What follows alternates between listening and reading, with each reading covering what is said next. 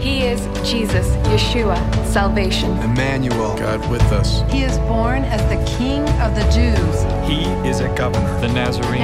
The bridegroom. He is meek, lowly. He is the one of whom the Father says, My beloved, in whom my soul is well pleased. The Son of the living God, Jesus, The Christ, the rock. The builder. the prophet of Nazareth. He is betrayed. mocked, crucified. A tua vida não está nas mãos das circunstâncias. A tua vida não está nas mãos do governo. A tua vida não está nas mãos da tua família. A tua vida não está na mão dos teus inimigos. A tua vida não está na mão das doenças. A tua vida não está na mão do acaso. A tua vida não está na mão do destino. A tua vida não está na mão dos demônios.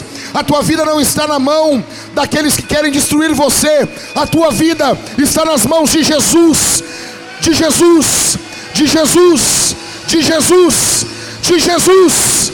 De Jesus. Bendito seja o seu nome. Bendito seja o seu nome. Você pode sentar glorificando ao Senhor. Jesus é muito bom. Hoje nós estamos encerrando essa minissérie sobre Jesus e provavelmente nós voltaremos a falar isso muitas e muitas vezes. Todos os nossos sermões são focados em Jesus, nossas séries, mas aqui nós queremos ser mais explícitos ainda do que nós já somos. Eu me lembro quando eu preguei em Neemias, então eu, eu falando sobre Neemias e eu falava sobre Jesus.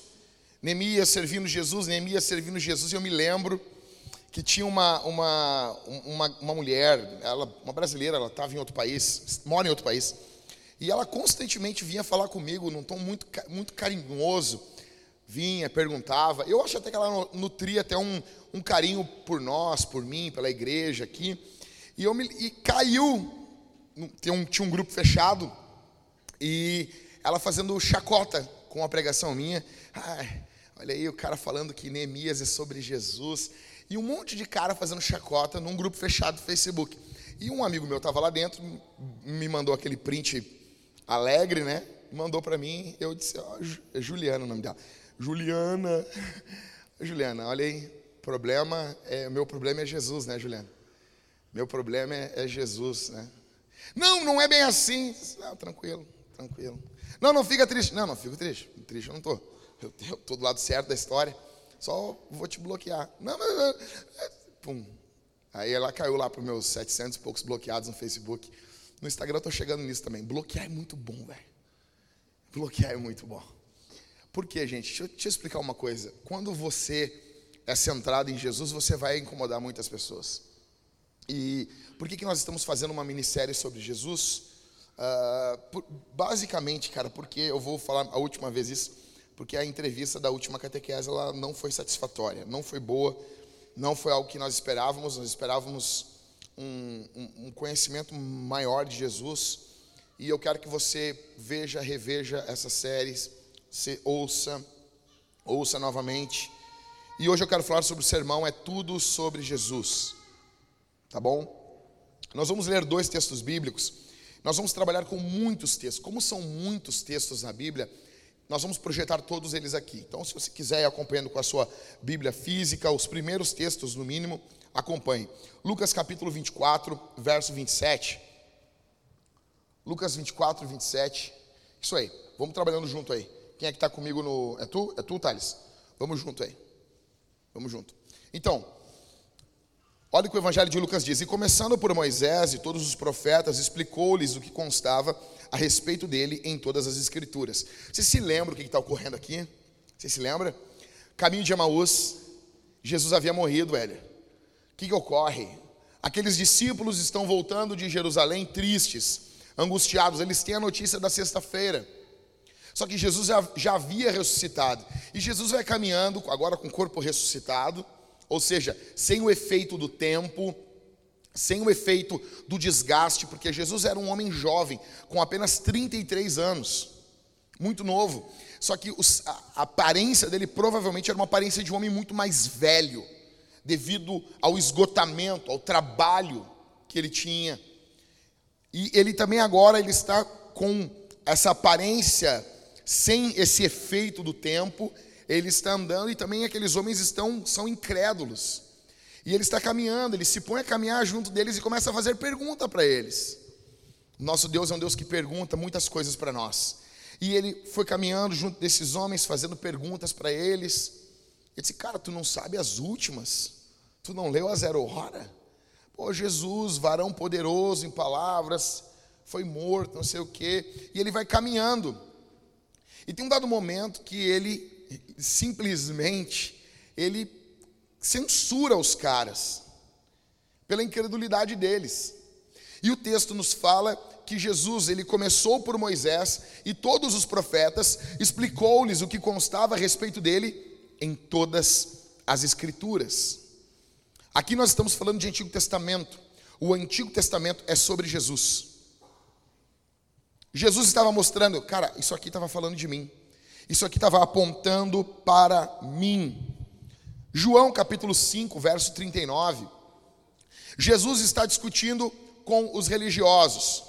E Jesus era uma pessoa, aqui quando estava conosco aqui, que ele discutia bastante. E ele discute e ele diz assim: Vocês examinam as escrituras porque julgam ter nelas a vida eterna. E são elas mesmas que testificam de mim. O pessoal pega aí esse texto e usa de forma, eh, eh, de forma como um mandamento: examinai as Escrituras. Né? A Bíblia não está mandando nós examinarmos as Escrituras, ainda que nós tenhamos que examinar as Escrituras. Mas esse texto não está falando disso. Jesus está falando: vocês examinam as Escrituras, porque vocês consideram que vão ter a vida eterna nelas. Pois bem, elas falam de mim. Ou seja, a Bíblia é sobre Jesus. A Bíblia é sobre Jesus. A Bíblia é um livro cristológico. A Bíblia é sobre Jesus. E infelizmente muitas pessoas têm uma teologia do Gregório do Vivier. Gregório do Vivier é um, é um humorista brasileiro. E ele é do Porta dos agora faz parte do Porta dos Fundos. E uma vez ele escreveu um texto, mas como teólogo ele é muito ruim. Eu não acho ele ruim como humorista, tá bom? O pessoal fica, ah, não sei o quê, não acho ele ruim. Não acho ele ruim, não. Mas como teólogo, ele é muito ruim. Daí ele, não. E ele escreveu um texto sobre Jesus. E ele dizendo assim: não, mas Jesus aparece só na segunda parte da história do livro. Querendo se referir que Jesus aparecia apenas no Novo Testamento. Ok, o Gregório do Vivier falar uma bobagem dessa, tranquilo. O problema é quando pastores pensam assim. É quando cristãos pensam assim. Ah, não vou ler Levítico, Levítico é chato, eu gosto de ler os evangelhos. Tudo bem, óbvio. Ali está explícito Jesus. Mas espera aí, cara. Tem muita coisa de Jesus no Antigo Testamento. Então o pessoal diz assim: não, eu, vamos ter a Bíblia com as palavras de Jesus pintadas em vermelho. E um dia eu vou lançar essa. Eu vou lançar uma Bíblia assim. A Bíblia com as palavras de Jesus pintadas em vermelho. Vai ser toda a Bíblia em vermelho.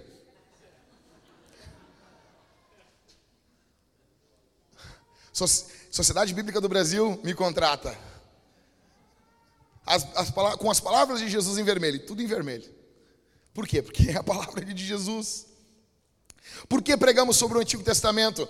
Sem, sem medo. Livre, leve, solto. Por quê? Porque Jesus é o centro da Bíblia, do Antigo Testamento.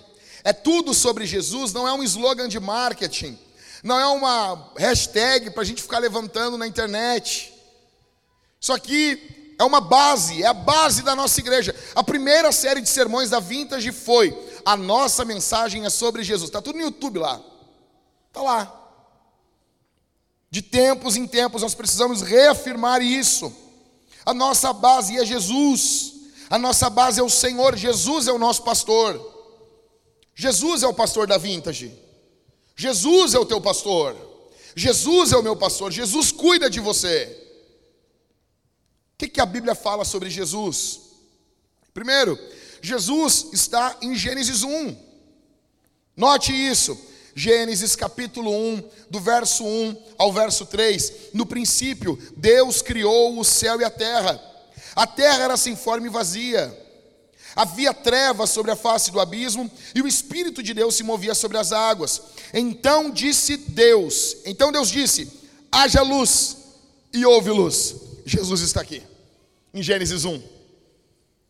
Jesus está aqui, em Gênesis 1. Como assim, pastor? Olha o que diz João no capítulo 1, do verso 1 ao verso 3. No princípio era o Verbo, era a palavra, e o Verbo estava com Deus, e o Verbo era Deus. Quando você vai lendo o Evangelho de João, você sabe que João está chamando Jesus de Verbo, Jesus como sendo a palavra. João diz: Ele estava no princípio com Deus. Todas as coisas foram feitas por ele, e sem ele, nada do que foi feito se fez. Gênesis nos mostra que Deus faz o mundo pela palavra. Eu vou dar um spoiler aqui de mais ou menos uns 70 anos. Acho que é 70 ou 60 anos. Se tu achasse, ah, eu não acredito que o Jackson falou isso. Cara, tu já devia ter lido há muito tempo. Aslan, ele cria, ele cria ali a terra de Nárnia, ele cria cantando. Azar, falei. Porque o negócio já foi escrito pelo Lewis lá na década de 60. Não, é 50, 60. Tá bom? O problema é teu, se tu não leu. Então Aslan ele cria ali a terra de Nárnia cantando. Ele cria com a palavra. Isso é brutal demais. Ele vai falando e Nárnia vai aparecendo, vai acontecendo. Tá bom? Fica tranquilo que a leitura vai ser muito mais empolgante. Tu não vai perder nada.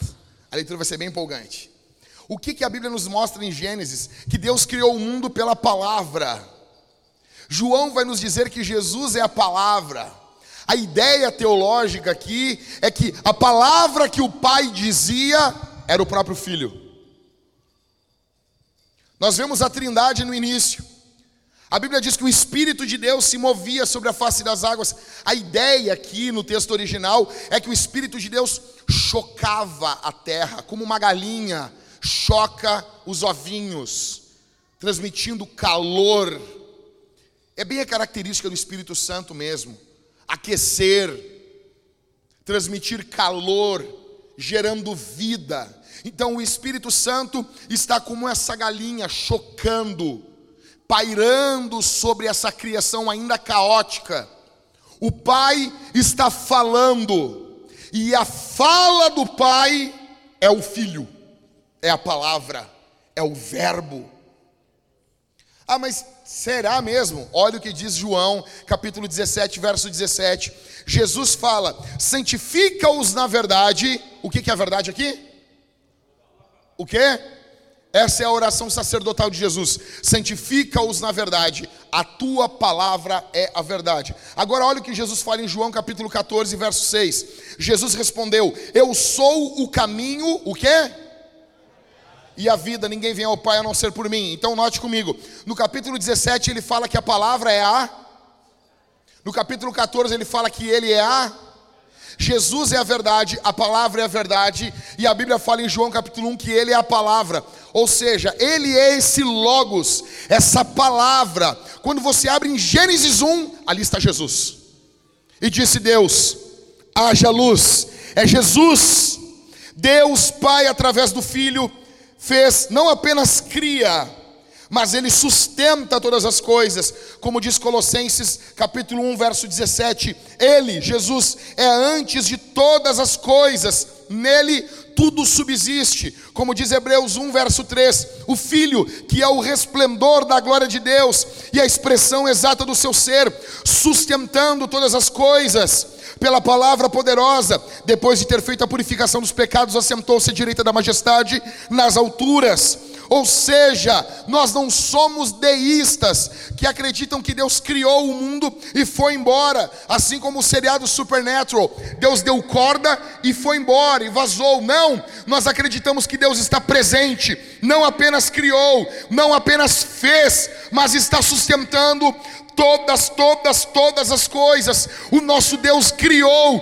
o nosso Deus sustenta, e quando Ele sustenta, Ele está mostrando zelo, Ele está mostrando cuidado, Ele está mostrando o amor. Jesus não apenas foi a palavra que criou as coisas, Jesus é a palavra de Deus que sustenta você hoje, que sustenta a tua caminhada, que sustenta o teu dia a dia. Quando você chora, quando você se alegra, quando você se entristece, é tudo sobre Jesus. Tudo, tudo, tudo, tudo, tudo. É tudo. É tudo, é tudo. Em primeiro lugar, então, nós vemos Jesus em Gênesis. Em segundo, Jesus está presente na queda da humanidade. Preste atenção no que diz em Gênesis capítulo 3, verso 15: Porém, inimizade entre você e a mulher, entre a sua descendência e o seu descendente. Este lhe ferirá a cabeça e você lhe ferirá o calcanhar. Atenção aqui. Por que que os tradutores da Bíblia, português, eles escolhem esse pronome na maioria das traduções para português, eles escolhem esse pronome aqui, ó, este. E não esse. Este é um pronome demonstrativo para pessoas que estão perto.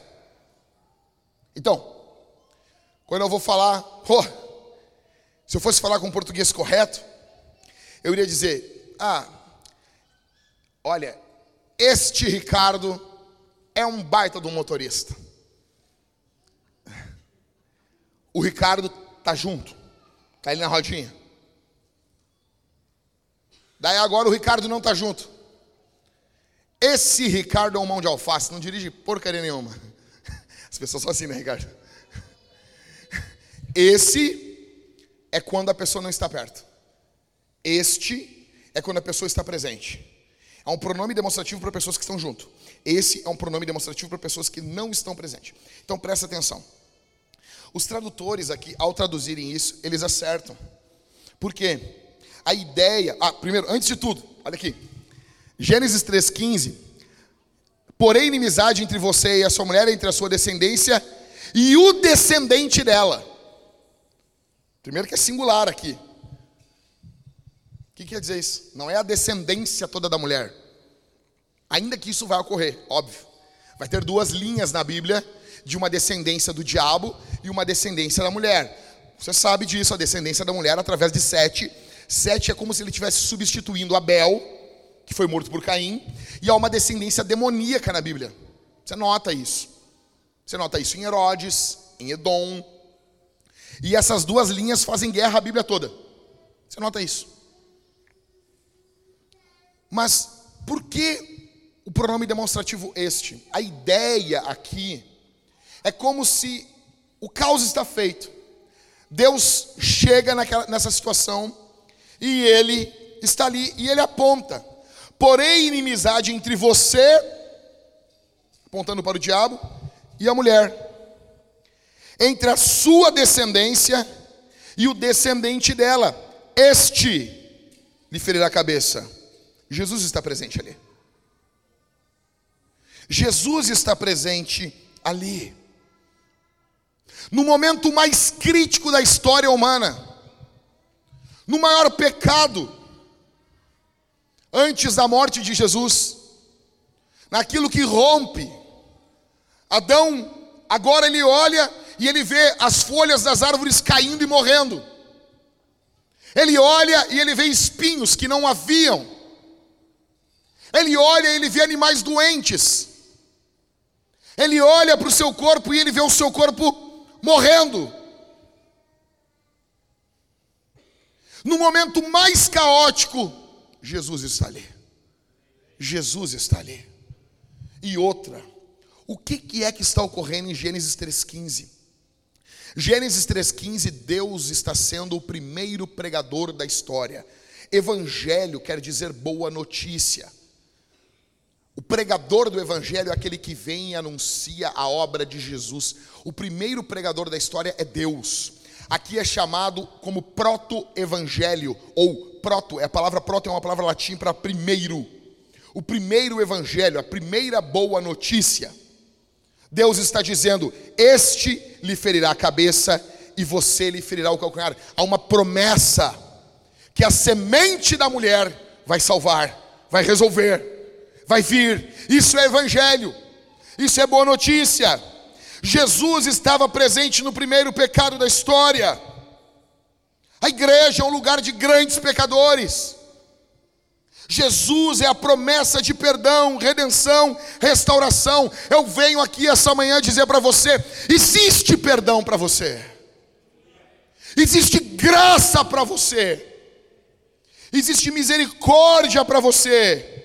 Talvez você veio aqui essa manhã dizendo assim, pastor, eu não mereço o perdão de Deus. Eu quero que você saiba que você está certo. Você não merece mesmo. É por isso que nós falamos de graça. Graça, esse favor que a gente não merece. Você não merece. Mas Deus é gracioso. Jesus estava ali. Terceiro, Jesus está presente quando Abraão entregou seu filho. Olha o que diz Gênesis, capítulo 22, verso 7 ao verso 8. Isaac rompeu o silêncio e disse a Abraão, seu pai: Meu pai. Abraão respondeu: Eis-me aqui, meu filho. Isaac perguntou: Eis aqui o fogo e a lenha, onde está o cordeiro para o holocausto? Abraão respondeu: Deus proverá para si o cordeiro para o holocausto, meu filho. E os dois seguiam juntos.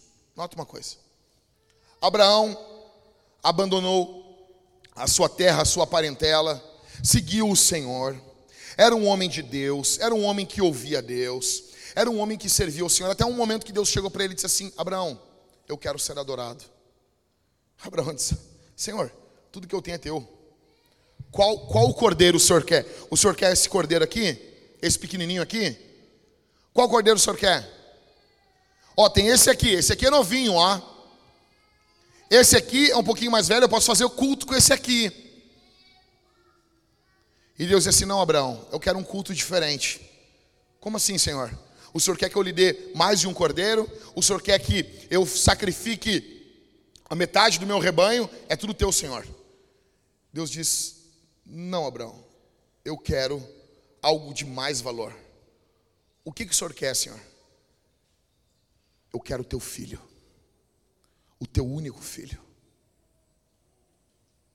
Quem é pai entende isso aqui. Quem é pai entende muito bem isso aqui.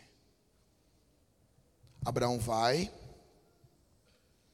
com os seus servos e ele está indo cultuar. Seu filho Isaac está junto. Ele está levando seu filho. Eles chegam ao pé do monte. Abraão diz uma frase importantíssima em Gênesis. Ele diz o seguinte: Ficai aqui, porque eu e o menino subiremos, adoraremos e voltaremos. Depois de mais de não sei quantos mil anos depois, uns dois, três mil anos depois, o escritor de Hebreus vai nos dizer: Abraão acreditava que Deus era poderoso para ressuscitar o seu filho do, das cinzas, porque deveria o, o holocausto é morto e colocado fogo em cima. Abraão teria que fazer isso com seu filho. Eles sobem, Isaac, o seu filho da velhice, e você sabe que pai velho é pai bobo. Seu filho, e ele sobe, e Isaac pergunta. Isaac já tinha feito isso com o pai dele. Isaac conhecia como que era o culto do Antigo Testamento. Isaac sabia como que as coisas ocorriam. E Isaac está notando o pai dele mais quieto, mais calado. E ele diz assim: Pai, o que está ocorrendo, pai? Tem algo aqui estranho. Fala, meu filho, olha só. Tem aqui a lenha, está tudo aqui direitinho, está tudo certo. Mas cadê o cordeiro? Deus não tinha dito para Abraão, Deus não tinha falado nada para ele. Mas Abraão sabia que do céu só vem coisa boa. Ele diz: Deus vai prover para si o cordeiro, meu filho. Cara, essa frase aqui você tinha que tatuar. Esse cara quer fazer uma tatuagem. Mas eu não quero marcar meu corpo. Então tatua o teu filho com isso aqui. Pega o teu filho aí de dois anos, faz uma tatuagem. Marca o teu. Tô brincando, tá, gente? Tô brincando. Olha o que diz o verso 8. Abraão respondeu: Deus proverá para si o cordeiro para o holocausto. Isso é brutal demais. O que está ocorrendo aqui? Abraão é um símbolo do Pai, de Deus Pai. Isaac, num primeiro momento, é o símbolo do Deus Filho. Então ele vai. A Bíblia diz que ele coloca Isaac, e quando ele vai acertar o garoto, um anjo brado e diz: Abraão, não faça isso. Deus viu que tu é fiel. Deus viu. Aí alguém pergunta, Aí vem os questionadores da Bíblia: como assim? Como assim Deus viu? Deus não tinha visto antes. Deus não poderia ter visto antes. Era pessoal inteligentinho, né? Eu amo discutir com inteligentinho. Cara, Deus, Deus poderia ter visto tudo na mente dele. Deus poderia ter visto isso aqui na mente dele e não ter criado. Deus poderia ter visto toda, toda a criação na mente dele e não ter feito. Nota que isso é ridículo discutir se Deus poderia. Óbvio que Deus poderia, e isso ocorreu. Mas Deus não apenas, como diz John Piper, Deus não apenas quer algo que ocorra na sua mente, mas Ele quer que isso ocorra de fato. O que, que está ocorrendo ali? Deus sabia já de tudo que ia ocorrer, mas acontecido não havia ocorrido de fato. E outra, Abraão entregou o seu filho. Porque quando Abraão está disposto a entregar, Abraão já tinha entregado aqui dentro do peito muito tempo. Abraão sacrificou o seu filho. Abraão entregou. Ali o seu filho já tinha partido. O que que ocorre? O anjo brada e quando Abraão levanta os olhos tem um cordeiro preso por duas pontas. Isso aponta para as duas naturezas de Jesus: a natureza humana e a natureza divina. Lá está o cordeiro que o Senhor iria prover para si. Jesus está ali. O que, que a Bíblia está nos dizendo no verso 8? Quem proveu o cordeiro é Deus, não são os nossos esforços. Você não pode ser salvo pelos seus esforços, as suas boas obras e nada são a mesma coisa. Quando a Bíblia diz lá em Isaías que as nossas boas obras são como trapos de imundícia, sabe o que é trapo de imundícia? No período de Isaías não havia modes, diz, não é, não é como é que, como é que as mulheres chamam hoje em dia? É, não é absorvente, o nome certo é mods. Para de chamar de absorvente. Íntimos gel com abas protetoras que envolvem a calcinha. Para com isso! O termo certo é mods. Por quê? Porque a gente é vintage. Não tinha isso no período de, de, de Abraão. Como que as mulheres faziam? Elas tinham um pano e elas colocavam ali. E esse pano, ele cheirava mal. E isso no período de Isaías é chamado de trapo de imundícia. Hoje em dia as feministas passam na cara, né? Isaías disse: isso é trapo de imundícia. Isaías está dizendo que as nossas boas obras, as boas, não é as ruins, as boas obras diante de Deus é igual isso aí. Sabe assim, eu estou andando de carro, assim, estou andando, aí do nada vem o ciclista. Ah, óbvio que na minha mente, pô, passei por cima do ciclista, blum, blum, blum, né? Mas não, eu sou um pastor. Eu sirvo a Jesus. Daí eu paro o carro, aquele ciclista vai cortando a minha frente, fazendo sinal, mandando no trânsito, muito louco. É mobilidade urbana, a gente tem que cuidar dos ciclistas, né? Qual motorista não ama os ciclistas? Nós amamos os ciclistas. E eu paro o carro, aí ele passa, eu viro para a Thalita e digo, eu sou um ser humano sensacional. Fala para ela. A minha mulher, que bom, hein, amor? Eu, eu sou espetacular, meu amor. Sabe essa minha boa obra? É um trapo de imundícia. Ela não me garante nada, ela não me salva. Não faz nada. Porque quem proveu o cordeiro para si é Deus. A Bíblia diz em Efésios 2:8, porque pela graça vocês são salvos por meio da fé, e isso não vem de vocês, é dom de Deus, não vem de você. Ah, pastor, eu tenho dúvida entre o arminianismo e calvinismo. Eu não sei, beleza, cara, olha só, não queremos nem discutir sobre isso. Cara, se tu, se tu entender Efésios 2,8, não vem de vós, não vem de vós, não vem de vós, não vem, não vem de você, não vem de você. Ah, mas tá, não vem de você, não vem de você. Tu só, como que eu, como que eu coopero para minha salvação? Com as tuas desgraças. Só isso. Só isso. Só isso. Tu só tem coisa ruim para oferecer. Entendeu? Não tem. Não tem como você se salvar. Não tem a tua boa intenção, a tua boa ideia, a tua boa não, o teu esforço não salva você. Não salva. Se hoje você está sentado aqui com essa sua cara lavada, fingindo ser alguém que você não é, se você está aí assim, hum, glória a Deus, glória ao Senhor, aleluia. Se você está hoje aqui, é pela graça, porque o Senhor proveu o cordeiro para você. Eu e você éramos Isaac naquele monte, nós estávamos ali, Deus Pai iria bater com o seu machado no meio da nossa cabeça, o juízo de Deus iria cair sobre nós. Você deve, deveria estar morto. Você já fez tanta coisa que você já deveria ter passado dessa para eternidade e estar queimando no inferno. Só que quando Deus iria destruir você, uma voz do céu disse: Não faça tão mal. E quem estava lá? O cordeiro preso por duas pontas para sofrer e morrer no teu e no meu lugar. É tudo sobre Jesus. É tudo sobre Jesus. É tudo sobre Jesus. Em quarto, nós vemos José no Egito apontando para Jesus. Gênesis 37 nos fala sobre José. Você se lembra? Você conhece essa pregação? Mais do que eu. Você conhece esse texto de cor e salteado.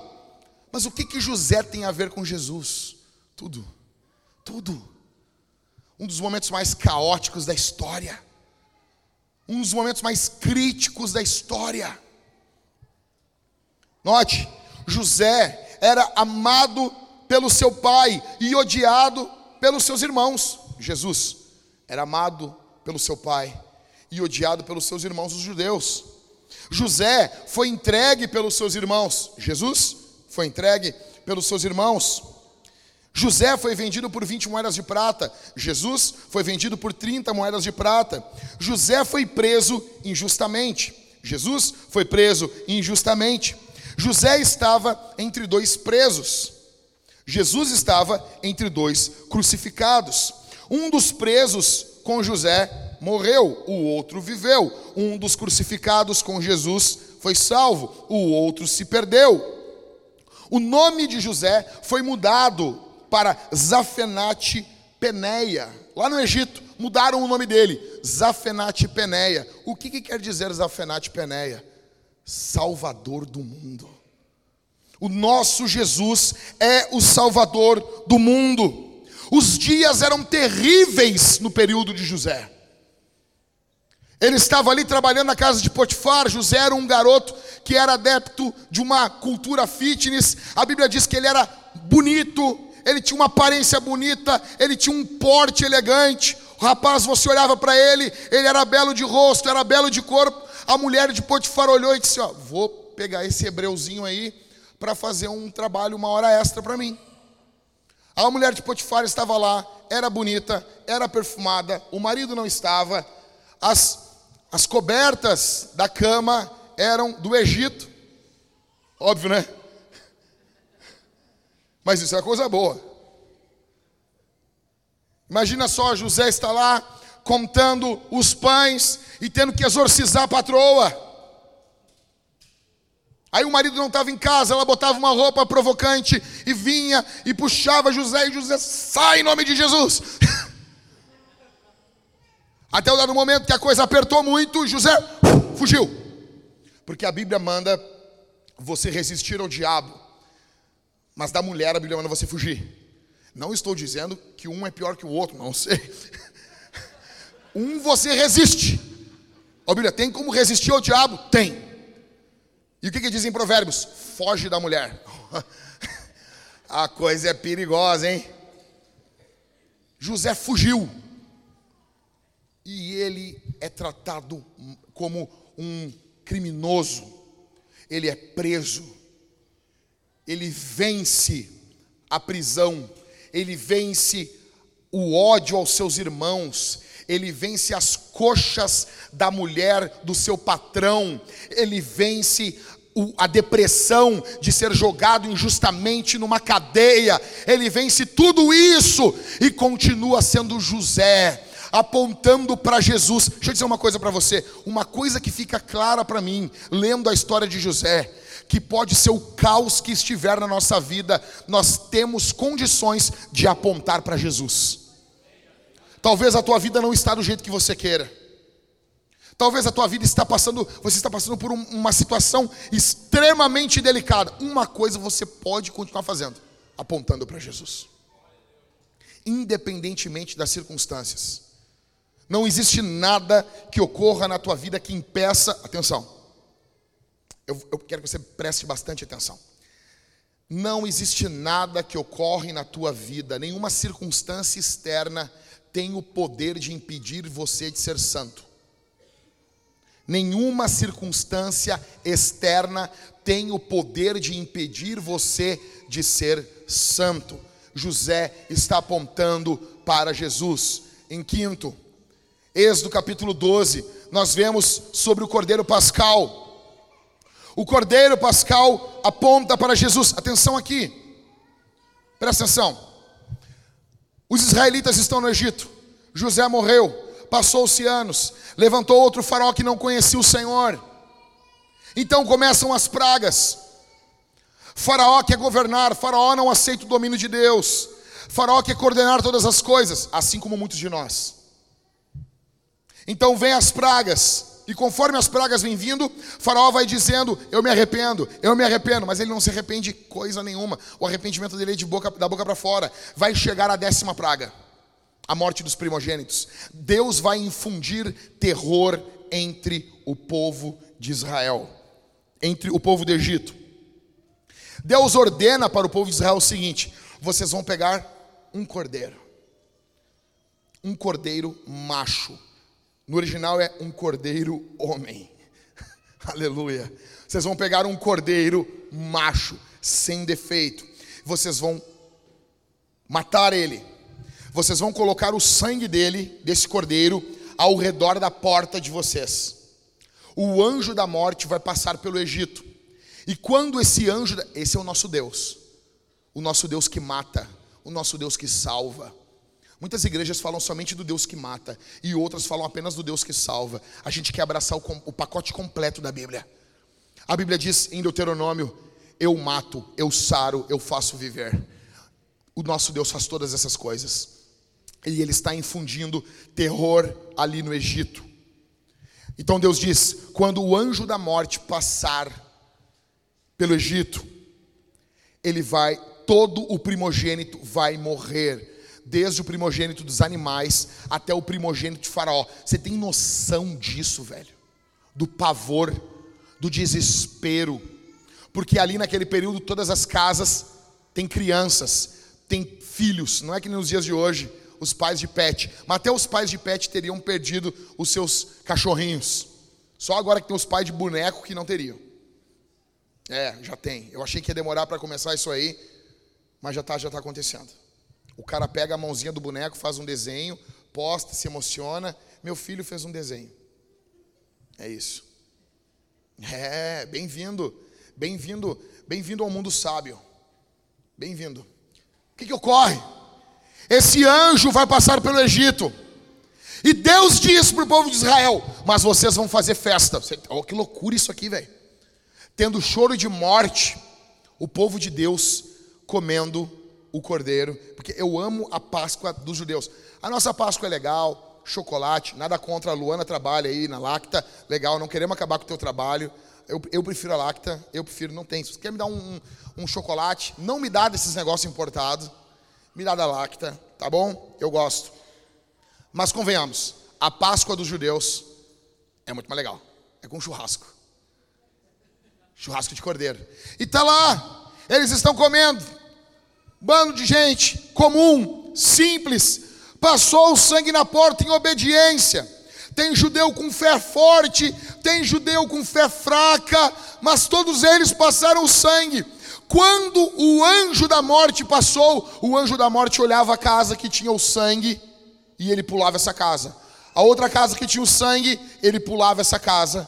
E todas as casas que não tinham o sangue, o anjo da morte entrou e matou o primogênito. Aí você pensa: olha, pastor, tudo bem, você está querendo dizer o que com isso? Eu estou dizendo que esse cordeiro apontava para Jesus, que o sangue desse cordeiro, que protege da morte, que protege do caos, que protege da destruição, ele está apontando para um sangue mais poderoso. Ali protegia de algo temporal, o sangue de Jesus protege da destruição eterna. Alguns vão dizer assim: ah, pastor, mas isso aí é meio forçação. Então, olha comigo, João capítulo 1, verso 29. No dia seguinte, vendo Jesus, vendo que Jesus vinha em sua direção, João disse: Eis o Cordeiro de Deus que tira o pecado do mundo. Aí você diz: É, pregador, tudo bem. É, tudo bem. Legal, chamaram Jesus de cordeiro, né? Ok. João capítulo 1, verso 36. E vendo Jesus passar, disse: Eis o cordeiro de Deus. Legal, legal. Mas ainda, pastor, a Bíblia não está falando que ele é o cordeiro pascal. Só está forçando um pouco, tudo bem. Apocalipse capítulo 14, verso 1. Olhei, e eis que o cordeiro estava em pé sobre o monte Sião. Com ele estavam 144 mil, que tinham escrito na testa o nome do cordeiro e o nome do seu pai. É, tá bom, pastor mas ainda não está falando que é o Cordeiro de Deus. Então pega essa pá de cal aqui. 1 Coríntios 5,7, Paulo fala: joguem fora o fermento velho, para que vocês sejam nova massa, como de fato já são sem fermento. Pois também Cristo, o que, Paulo? O nosso Cordeiro Pascal foi sacrificado. Jesus é o Cordeiro Pascal. O sangue de Jesus é poderoso para livrar você do pecado, para livrar você do demônio, para cuidar você você. Sangue de Jesus é poderoso. O sangue de Jesus. O sangue de Jesus. Sabe por quê? Você não foi lançado no inferno hoje, porque sobre você está o sangue de Jesus. Porque sobre você está o sangue do Cordeiro. Sabe? Eu me perturbo. Será que os crentes da década de 70 que falavam sobre o poder do sangue de Jesus, eles estavam errados? Será que crer no poder, na eficácia, nos efeitos do sangue de Jesus? Ontem ainda comprei um livro do Spurgeon, O Poder do Sangue de Jesus. Será que será que Spurgeon era um bobo? Por que, que esse termo, por que, que esse tema saiu dos nossos púlpitos? Por que, que os nossos pregadores não falam mais sobre o sangue de Jesus? Sabe por quê? Porque isso é muito brutal. O cristianismo não é uma religião de criancinhas falando sobre assuntos infantis dos ursinhos carinhosos. Nosso culto, nós estamos cantando sobre a morte de um inocente. Nossas letras de hinos falam sobre sangue, falam sobre morte. O cristianismo é algo seríssimo. Só que não combina com a Fátima Bernardes às 10 horas da manhã, você falar sobre isso. Não combina falar sobre o poder do sangue de Jesus. Parece que não fecha, né? Mas isso tem ficado fora de moda. O cordeiro pascal aponta para Jesus. Sexto, as serpentes no deserto apontam para Jesus. Olha o que diz Números, capítulo de número 21, verso do 4 ao 9. Leia comigo. Então, os israelitas partiram do monte Or, pelo caminho do Mar Vermelho, para rodear a terra de Edom. Mas o povo se tornou impaciente no caminho. O povo era impaciente, como alguns aqui.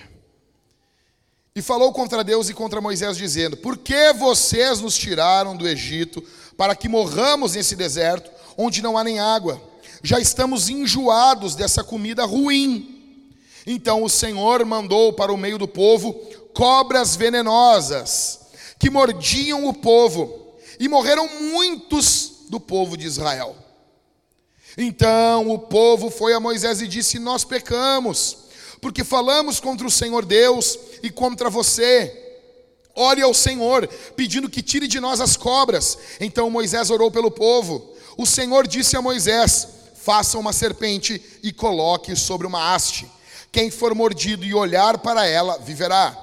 Moisés fez uma serpente de bronze e a pôs sobre uma haste. Quando alguém era mordido por alguma cobra, se olhava para a serpente de bronze, ficava curado. Velho, olha aqui. Eu já falei para vocês.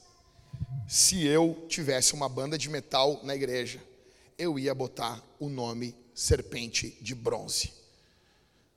Um serpentão de bronze com os olhos vermelhos assim, sabe? E o texto assim de João capítulo 3, verso 14 verso 15, que Jesus vai se identificar com essa serpente aqui. Essa serpente aponta para Jesus. Essa serpente ela era, foi colocada no deserto, ela foi levantada num lugar bem alto. Então, quando o cara ele era mordido, ele podia olhar essa serpente de longe. Essa também é uma das razões porque as igrejas antigas faziam torres, porque não haviam edifícios nas cidades antigas. Então você olhava de qualquer lugar da cidade, você sabia onde a igreja estava. Você se localizava dentro da cidade sabendo onde a igreja estava. Ela estava no centro, você sabia onde você estava e como chegar até a igreja. Jesus foi crucificado num local alto. A Bíblia diz em Isaías 45, 22, Deus diz: Olhai para mim e sede salvos, vós, todos os moradores da terra. Esse texto é o texto da conversão de Spurgeon. Spurgeon estava em um culto metodista num domingo pela manhã, uma nevasca terrível. O pastor não pôde chegar na igreja, o diácono pregou, ele abriu a Bíblia em Isaías 45, 22 e pregou: Olhai para mim e sede salvos vós, todos os moradores da terra.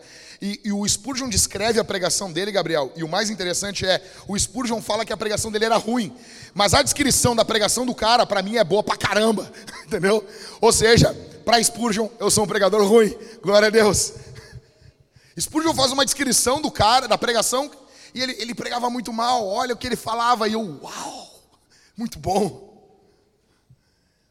E aquele pregador, ele dizia: Você nasce sabendo ver, você nasce sabendo enxergar.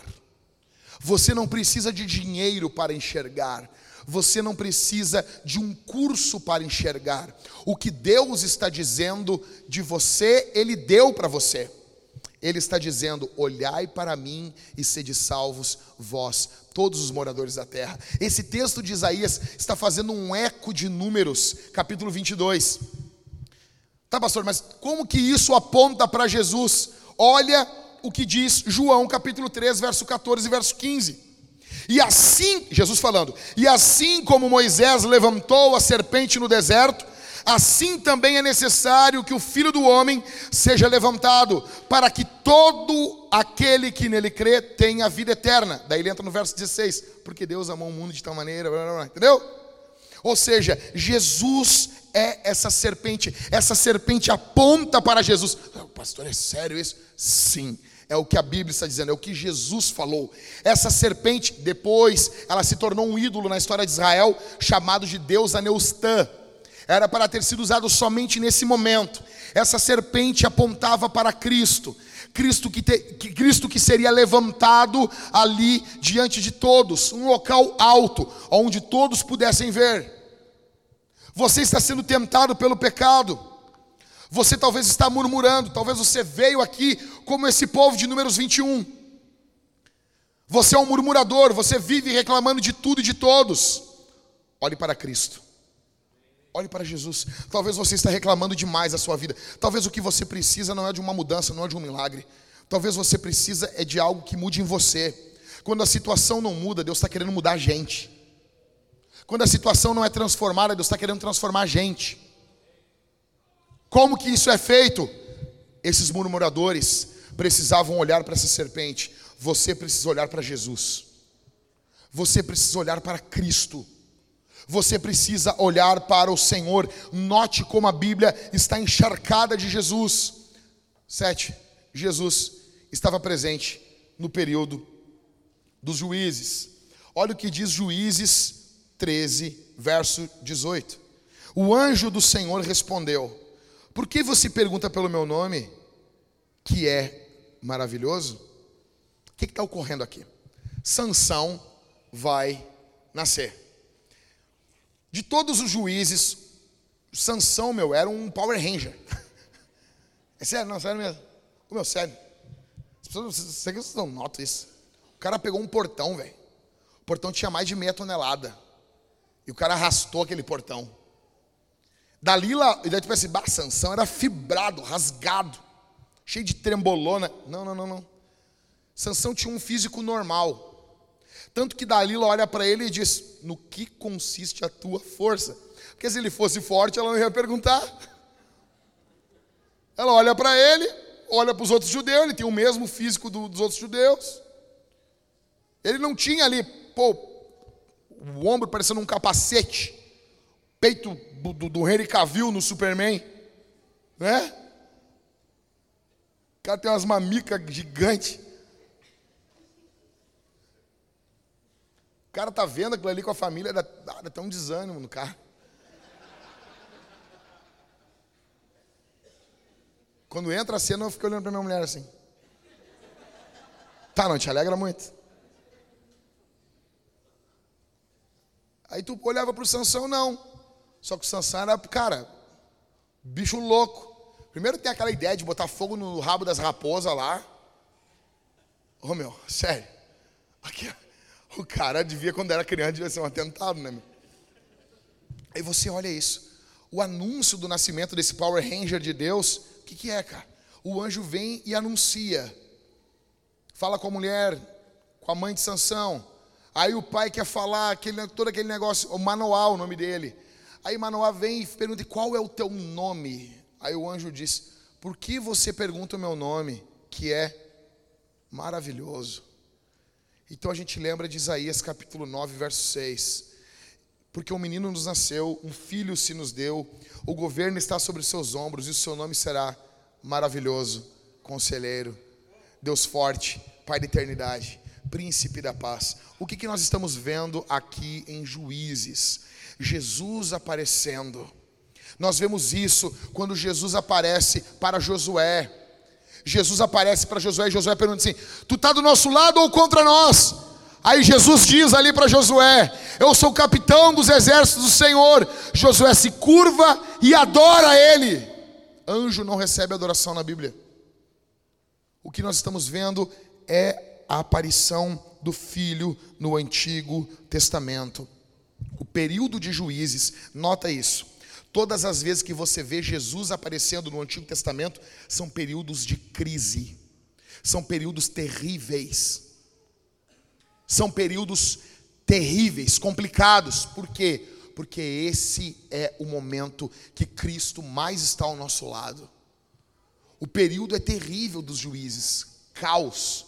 Jesus está presente. Jesus, eu quero que você entenda isso. Eu quero que você lembre disso. Você olha para a cidade e você não vê saída. Jesus pode fazer algo na nossa cidade. Sétimo, Davi apontou para Jesus. 1 Samuel capítulo 17, você se lembra? Quantas historinhas a gente já não ouviu nas, nas EBDs da vida aí? Sobre Davi matando Golias. Isso é uma coisa louca, né? Sim, meu filho está muito violento. Vai para a igreja. Para de ver essas violências. Aí chega na escola dominical e a gente conta a história de um menininho que arrancou a cabeça de um cara. Eu amo a Bíblia, velho. Vamos, para, tu está sendo muito violento. Vamos ler a historinha aqui um menino que arrancou a cabeça de um homem. É isso. E todos nós, quando ouvimos pregações, Sobre esse texto, os pregadores dizem: Olha, talvez você tenha que enfrentar os seus gigantes. O que, que o texto nos mostra? O texto nos mostra os homens de Israel apavorados, batendo os joelhos, com medo, desesperados. E o texto vai nos mostrar o que? Davi indignado, olhando o cara. O cara era gigante, tinha mais de três metros, tinha polidartilia, o cara tinha seis dedos por mão, tinha seis dedos nos pés. E ele vinha, afrontava os exércitos do Deus vivo, zombava, não tem homem. Todo mundo apavorado, manda um cara só para cá. Vamos sair no mano a mano, na trocação, sem perder a amizade. Não ia ninguém. E isso já estavam dias e dias e dias. Davi chega e diz assim: Quem é esse incircunciso? Quem esse filisteu pensa que é para afrontar os exércitos do Deus vivo? Aí ele bota a armadura de Saul, ele vai, ele não consegue andar. Ele tira aquela armadura, ele pega a funda que era era lançada, a pedra lançada com eles. A pessoa pensa que era uma, uma fundinha um, de hoje em dia, né? Não. O cara girava, girava, girava e lançava a pedra. Ele se abaixa no ribeiro, ele pega cinco pedrinhas. E ele vai em direção ao gigante. O gigante vem vindo em direção a ele. O gigante fica. Cara, imagina um gigante vindo correndo em tua direção que, que o Chapolin Colorado faria? faria? Mamãe. E o gigante vindo correndo, e o gigante dizendo assim: Hoje eu vou entregar as tuas carnes para as aves, as aves dos céus vão devorar as suas carnes. Davi vai correndo em direção a ele e diz assim: Hoje tu vais saber, toda a terra vai saber que há Deus em Israel. E ele gira aquela. Cara, eu vi um vídeo, poderia até passar para vocês, mando no grupo da igreja depois. Eu vi um vídeo, a, a violência que é essa pedra sendo lançada. Davi gira, gira e lança essa pedra. A pedra entra exatamente no único lugar que ela podia entrar. Quem é gremista entende disso. 1983. O Renato dribla aquele alemão para um lado, dribla aquele, aquele chucrute para o outro, e ele chuta naquele espaço ali, Éder. Sabe aquele espaço? tinha um espacinho para a bola entrar. Pum, foi ali que a bola entrou. Caixa, gol, Grêmio campeão. Davi lança essa pedra e ela entra no espaço que tinha na abertura do capacete. Essa pedra entra dentro do crânio do gigante, ele cai. Davi vem correndo, pega a espada, arranca a cabeça do gigante, levanta e diz: Adeus em Israel. Os homens olham a coragem, porque a coragem é contagiosa, se levantam, correm atrás dos filisteus. Você ouve isso e você pensa: Eu sou Davi, os gigantes são os meus problemas e eu tenho que derrotar os meus problemas. É bonito isso? Dá para falar isso de vez em quando? Cara, não tenho problema com isso. Calvino diz que Davi é como um espelho pelo qual nós nos vemos. Ok. Só que eu acho que tem uma interpretação mais profunda nesse texto. O gigante é o pecado, é a maldade, é o mundo, é o diabo. Sim. Você é Davi? Não. Você e eu somos os guerreiros com medo. Que não tem condição, condição alguma de lutar contra o diabo, contra a carne e contra o mundo. Jesus é o Davi que vence e derrota a morte, o inferno. Jesus é esse Davi. Jesus é o guerreiro, o herói é Jesus, o herói não é você, o herói da sua vida não é você, você não é o protagonista da sua história, eu não sou o protagonista de porcaria nenhuma, o protagonista é Jesus. O protagonista é o Senhor. Jesus venceu o gigante da morte. Velho, deixa eu dizer uma coisa para você. Essa semana eu fui orar pela nossa querida irmã, a Clarissa, que está no hospital. Eu entrei lá, e você caminha dentro do hospital, você passa pela UTI, você passa por, pelos locais, e o que você vê é uma tensão. As pessoas estão com medo. Estamos em um período de pandemia ainda. As pessoas têm muito medo. Medo do que, pastor? Medo da morte. A morte é a rainha dos terrores. Você pode ter um medo de falir, você pode ter um medo de ficar doente, você pode ter um medo, vários medos na sua vida, mas nenhum supera o medo da morte, porque é o medo do desconhecido. Nós precisávamos, escute isso, nós precisávamos que alguém vencesse a morte no nosso lugar. Nós precisávamos que alguém encarasse a morte. A morte tocava terror em toda a história humana. Nós precisávamos que alguém ficasse cara a cara com a morte, matasse a morte e voltasse da morte. Nós precisávamos disso. Você tem noção que não houve isso em momento algum da história? Nós precisávamos que alguém fizesse isso por nós. E todos os homens da Bíblia passaram. E talvez vocês olhavam assim, ah, podia ser esse. Não era. As pessoas perguntam para mim, por que, que Davi adulterou, pastor? Porque ele não era o verbo. Por que, que Abraão mentiu? Porque ele não era o verbo. Pastor, vocês não, vocês não notam isso lendo o Antigo Testamento? Que é sempre um quase. É sempre um quase. Tu está lendo, puxa vida, por que, que aconteceu isso? Parece que está errada a Bíblia assim, sabe? Não, não é a Bíblia, é a vida dos caras que está errada. Está errado mesmo. Essa sensação que tu vai lendo a Bíblia, ela, cara, quando tu, por quê? Porque nós, nós lemos histórias perfeitinhas. Todas as histórias da Disney são histórias perfeitinhas, bonitinhas, direitinhas, ajeitadinhas, engomadinhas. Quando você lê a Bíblia, você está lendo assim, pô, Davi, pô, Davi. Aí tu vê lá o cara fazendo censo, ouvindo o diabo. Ah, mas... Daí Davi vê uma mulher pelada, se enlouquece, pega lá para ele e mata o marido dela. Aí tu, vai, esse aí que é o, esse é um dos melhorzinhos. Ah, aí tu vê Abraão lá, não, não, não, não é minha mulher, pode levar. Esse é o pai da fé. Tá, mas e quando é que chega a parte boa? Quando é que tem os caras bons aí? Aí tu vê Neemias, o cara que eu amo. Neemias. Aí tu vê Neemias, Neemias loucão, fazendo, fazendo, acontecendo. Aí quando vê, tu tá lendo Neemias e passa bem despercebido no livro. Neemias fala: Então eu falei com os homens de Judá para não cobrarem juros dos pobres. E naquele dia eu também parei de fazer isso. O que é Neemias. Tu tá de sacanagem, Neemias. Ou seja, todo mundo é tudo um quase. E é assim, por quê? Porque eles não são o Salvador. Tem sempre esse senso de quase lendo o Antigo Testamento. Porque Cristo é isso que falta.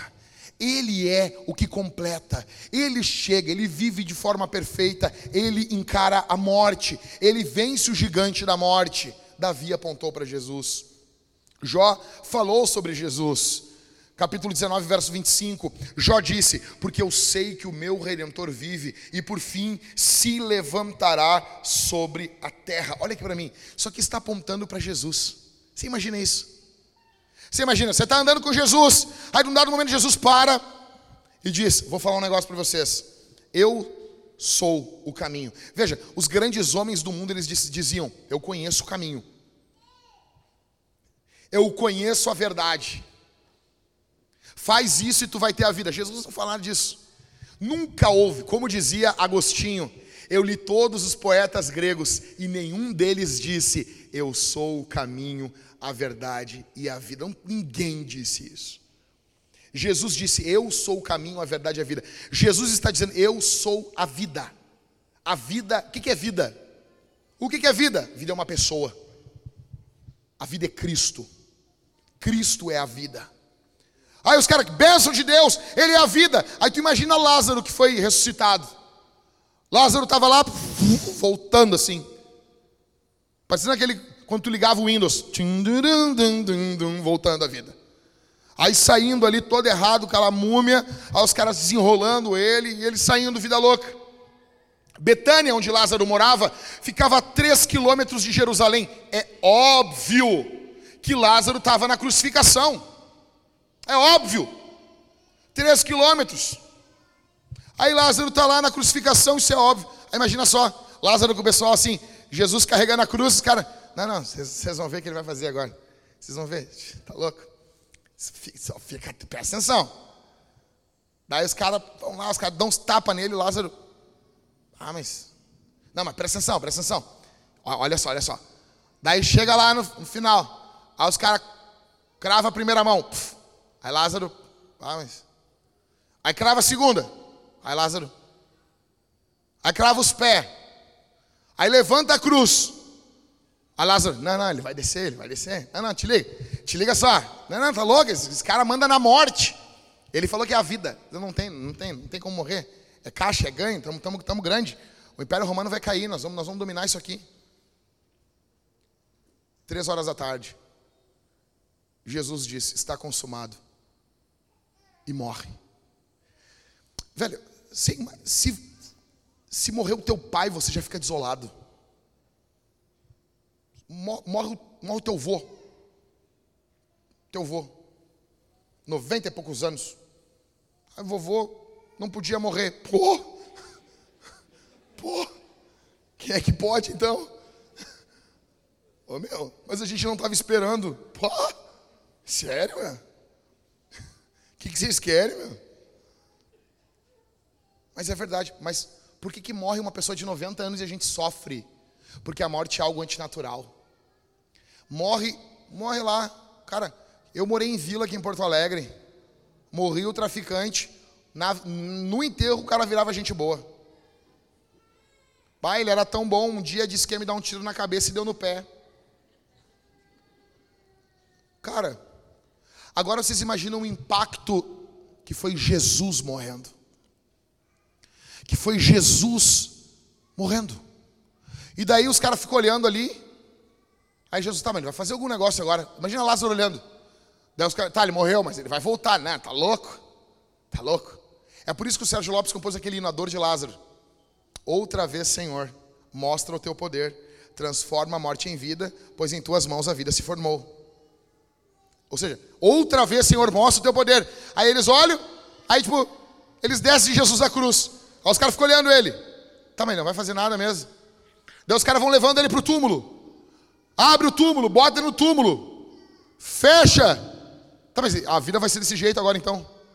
Um homem como esse vai morrer, vai ficar morto. O senso de injustiça era terrível. É por isso que os discípulos estão amedrontados. É por isso que os discípulos estão presos. Porque por algum tempo, algumas horas, alguns dias, o poder humano parece que está triunfando. Parece que o poder do diabo, o poder das trevas está triunfando. O próprio Jesus disse isso. Esse é o momento das trevas. Então parece que o caos vai ser sempre assim. Parece que essa é a vida. Talvez algum dos discípulos olha para o outro e diz assim: "Olha, cara, na verdade a gente sabia que isso ia acontecer, meu. Essa aqui é a vida de verdade. A vida é isso. É o justo morrendo. Só que esse texto de Jó, Jó está falando pelo Espírito, porque eu sei que o meu redentor vive e por fim ele vai se levantar da terra. Eu sei que o meu redentor vive. Os homens olhavam um homem morto ali na tumba. Os homens olhavam o final da história. Aquilo era apenas o início. Porque no domingo pela manhã, o silêncio do sepulcro, o silêncio daquela tumba foi rompido, foi quebrado pelo som da respiração de Jesus, pelo som do ar entrando em seus pulmões. O que, que isso tem a ver com você? Olhe isso, escute isso, preste atenção. Calvino diz que justificado pela fé é aquele que, excluído da justiça das obras, agarra-se à justiça de Cristo através da fé, e vestido com ela, aparece na vista de Deus, não como um pecador, mas como um homem justo. A justificação, portanto, segundo Calvino, acontece quando Deus declara o pecador justo. Ele é aceito e perdoado por causa de Cristo somente.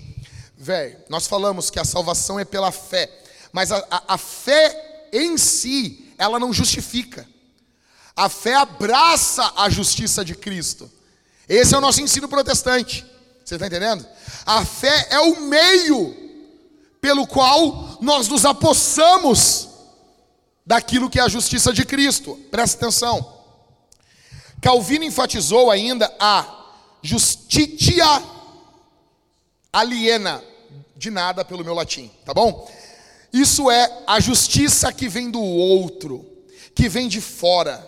Embora que Calvino use a frase pela fé somente, ele é cuidadoso em dizer, atenção aqui, atenção.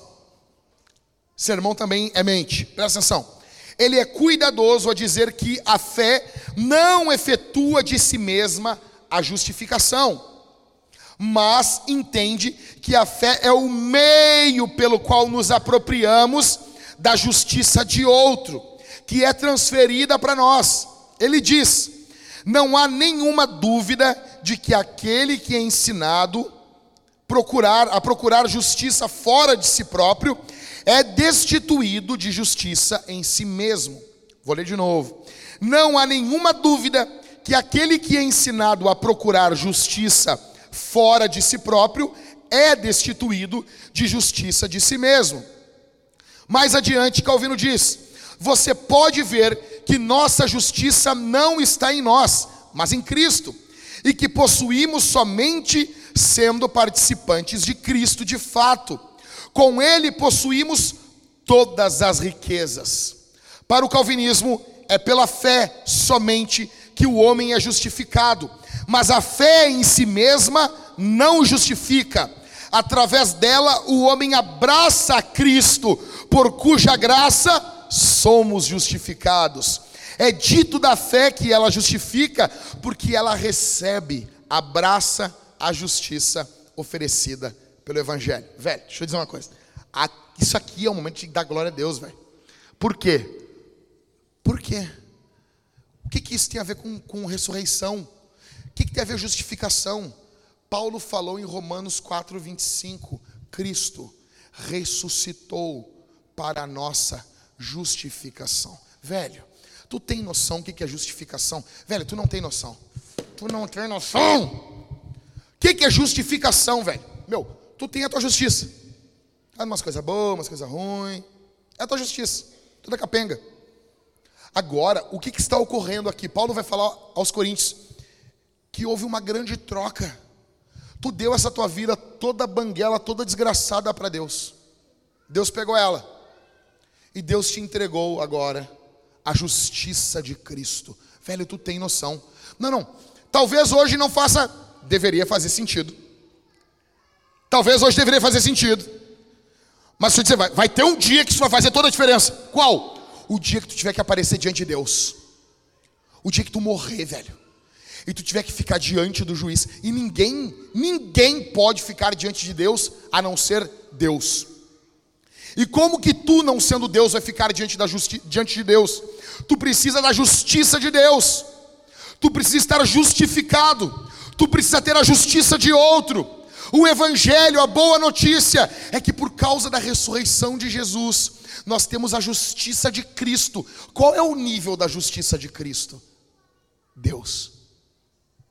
Tem noção disso, velho?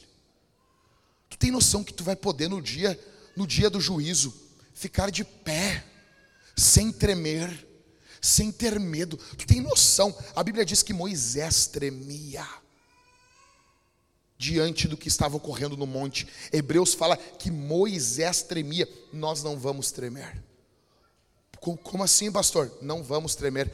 Por que não iremos tremer? Não iremos tremer porque a justiça de Cristo vai estar sobre nós não é sobre nós, é sobre Jesus. Mas, pastor, eu não entendo o que, que a ressurreição tem a ver com a justificação. Tudo. Matthew Henry diz que a, a, a ressurreição é o prisioneiro saindo da cela da morte. A morte é uma prisão, o prisioneiro está saindo. Quando o prisioneiro sai da prisão, o Estado está dizendo: a pena foi paga. Quando Cristo saiu da cela da morte, Deus estava dizendo: a pena pelo pecado foi paga. A ressurreição de Cristo garante a você que a pena pelo teu pecado está completamente paga. Você está vestido de Cristo. Olha para mim aqui, cara. Me deixa me falar mais um pouquinho, já estou terminando sobre Jesus para você. No Antigo Testamento, o que, que nós tínhamos? Tínhamos uma arca da aliança. Imagina esse, esses caixotes aqui, tá? Nós tínhamos como se fosse um caixote. Tinham quatro argolas, uma argola aqui, outra aqui e outra ali, outra ali. Por essas argolas passavam dois varais. E esse caixote de madeira, ele era revestido de ouro. Era a arca da aliança. Dentro da arca tinha o quê? Três coisas: a vara de Arão que floresceu, as duas tábuas da lei e um pote com maná e ali estava a presença de Deus. Isso é um símbolo mostrando que onde a presença de Deus está, nós temos provisão, nós temos direção e nós temos mandamento. Sobre a arca o que nós tínhamos? O propiciatório, é uma lâmina, uma tampa. em cima disso, montado, haviam dois querubins, voltado com as suas asas um para o outro, escondendo o rosto. Esse propiciatório tampava a arca. E uma vez por ano, uma vez por ano, no chamado Dia do Perdão, o que, que ocorria? Deus olhava para a arca. O sacerdote entrava dentro do Santo dos Santos uma vez por ano e ele fazia o sacrifício e ele colocava o que sobre a tampa? O que? Sangue. Por que o sangue? Porque os olhos de Deus iriam olhar a lei. Lei essa que o povo quebrou o ano todo. Mas antes de olhar para essa lei, os olhos de Deus que olhavam de cima iriam passar pela tampa do propiciatório que estava banhada de sangue. E por causa desse sangue, Deus se tornava agora propício para o povo. Tu tem noção que por causa do sacrifício de Jesus, você agora está vestido com o sangue, Deus é propício a você. Deus está inclinado a você. A Bíblia diz que Jesus é o Deus conosco. É por isso que Paulo vai dizer: se Deus é por nós, mas por que que Paulo fala isso? Porque já teve um momento que Deus foi contra nós. Correndo. Décimo, Jesus está nos Salmos. Salmo 24: Levantem as suas cabeças, ó portas, levantem-se, ó portais eternos, para que entre o Rei da Glória. Quem é esse, o Rei da Glória? O Senhor dos Exércitos, Ele é o Rei da Glória. Eu não sei você, para mim esse salmo está falando da ascensão, esse salmo está falando do retorno de Cristo aos céus em corpo. Você imagina isso? Jesus veio, olha aqui para mim, velho, a gente tem que entender que cada etapa da vida de Jesus é evangelho, é boa notícia. Adão derrubou. Então o que, que nós temos? Jesus, ele vive, ele morre em uma cruz. Ele ressuscita ao terceiro dia. Aí parece assim, tá, mas como é que termina? Ele vai ficar ressuscitado caminhando com a gente aqui? Ele diz o seguinte: Eu vou para o Pai. Ele fica 40 dias com os discípulos. Ele diz: Eu vou para o Pai. Eu vou. E de repente, Jesus está conversando com os caras, Atos capítulo 1. De repente, ele começa a subir, igual homem de ferro. Vai subindo. Ele não vai desaparecendo que nem, uma, que nem um espíritozinho. Ele vai subir em corpo. Imagina isso, cara. Vocês acreditam? O que, que, vocês, o que, que vocês acreditam? Acredito de homens que flutuam. É por isso que os crentes vão ser loucos para esse pessoal. Tava, como assim? Como, como, como, como ele subiu? Sim, ele foi subindo assim. Imagina isso, Jesus subindo. Imagina isso, cara. Cara, é que não tinha heavy metal ainda na hora, mas combinava muito.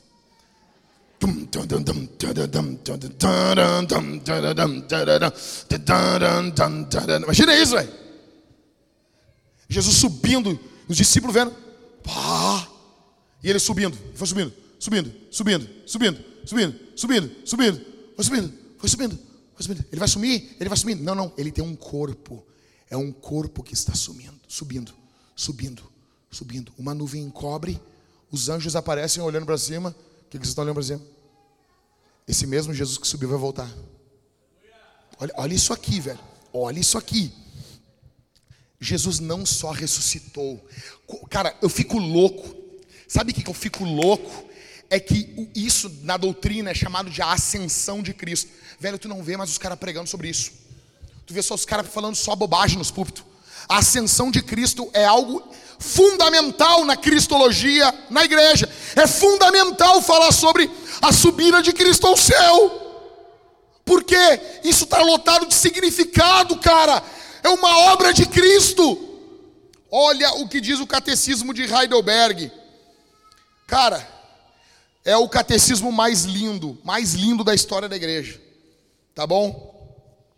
Ele pergunta: de que modo somos abençoados com a ascensão de Cristo ao céu? Olha o que os caras falaram. Primeiro, ele é o nosso advogado no céu diante do Pai. Velho, olha isso, velho. Tu tem noção que Cristo subiu? Olha só, Catito. O céu não tinha ninguém em carne.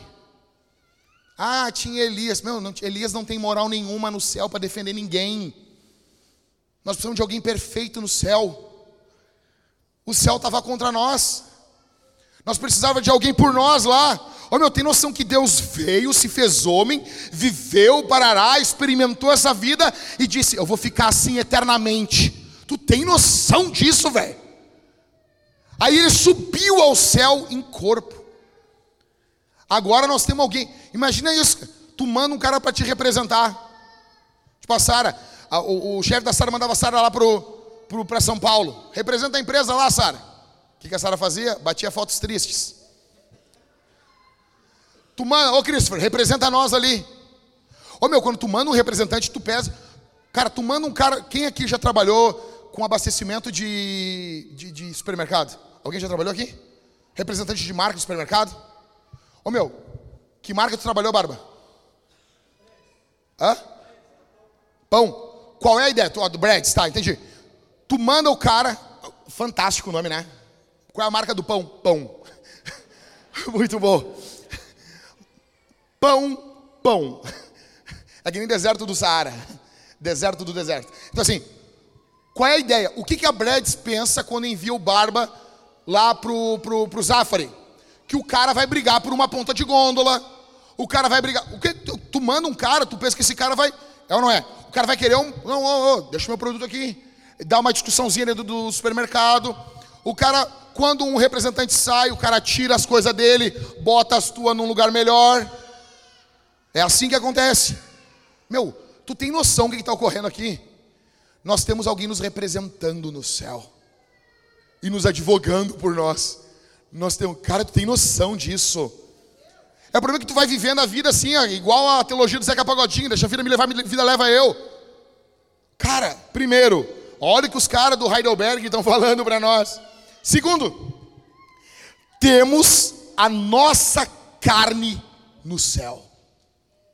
Velho, como garantia de que ele, o nosso cabeça, também nos levará para si mesmo.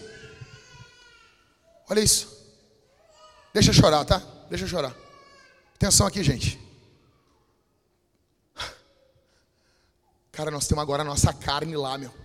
Alguém está representando a gente, não só representando por procuração simples. Nós temos um igual a nós lá. E está lá, representando a gente. Não tem como dar errado. Meu, tem noção, meu? Ele veio, ele chegou aqui, ele veio, ele resgatou, ele salvou, ele morreu, ressuscitou. Ele disse assim: Ó, eu estou indo representar vocês. Tem noção disso, cara? Eu estou indo representar vocês. Ele subiu ao céu. Terceiro, ele nos enviou, cara, isso aqui, velho. Ele nos enviou o seu Espírito como garantia, pelo poder do que buscamos as coisas do alto, da onde Cristo está sentado à direita de Deus, as coisas que não são da terra. Olha isso, Cristo subiu. Aí de lá ele enviou o Espírito, ele disse: Se eu não for, o Espírito Santo não vai vir. Por que, que o Espírito Santo nos impulsiona a buscar as coisas do alto? Porque Cristo está no alto. É por isso que Paulo falou aos Efésios que nós estamos assentados com Cristo nas regiões celestiais, porque Ele é o nosso cabeça, Ele está nos céus. E agora ele envia o Espírito, e esse Espírito que é do céu está dentro de nós. E como agora nós temos essa nova natureza, nós consequentemente buscamos as coisas do alto, da onde Cristo está. Tudo isso graças ao que? A ascensão de Cristo, a subida de Cristo. Em último, é tudo sobre Jesus. Colossenses 2:8 ao 15. Tenham cuidado para que ninguém venha enredá-los com sua filosofia e vãs sutilezas, conforme a tradição dos homens, conforme os rudimentos do mundo, segundo do mundo e não segundo Cristo. Porque nele, eu amo o verso 9, eu amo o verso 9, porque nele habita corporalmente toda a plenitude da divindade. Também nele, olha, olha o que ocorreu com vocês, ó, também nele vocês receberam a plenitude. Cara, tem noção disso? Você tem noção que Deus ofertou Deus para você?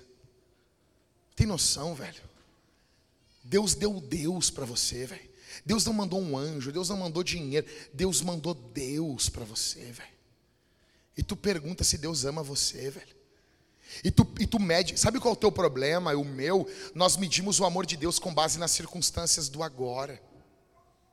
Só que as circunstâncias do agora não são nada comparadas com o peso eterno de glória que vai ser revelado em nós. Também nele vocês receberam a plenitude, ele é o cabeça de todo principado e potestade nele. Verso 11: Também vocês foram circuncidados. Não, não, não, não.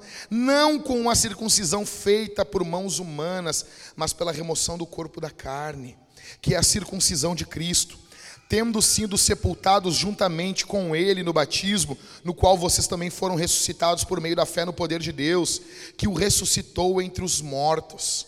Tem noção disso? O mesmo poder que operou levantando Jesus dos mortos, levantou vocês de uma velha vida que vocês viviam. Você está aqui não é pelo teu poder, meu, é por causa do Espírito Santo verso número 13. E quando vocês estavam mortos nos seus pecados e na incircuncisão da carne, ele lhes deu vida juntamente com Cristo, perdoando todos os nossos pecados. O que, que ele fez? Verso 14: cancelando o escrito da dívida que era contra nós e que constava de ordenanças, o qual nos era prejudicial.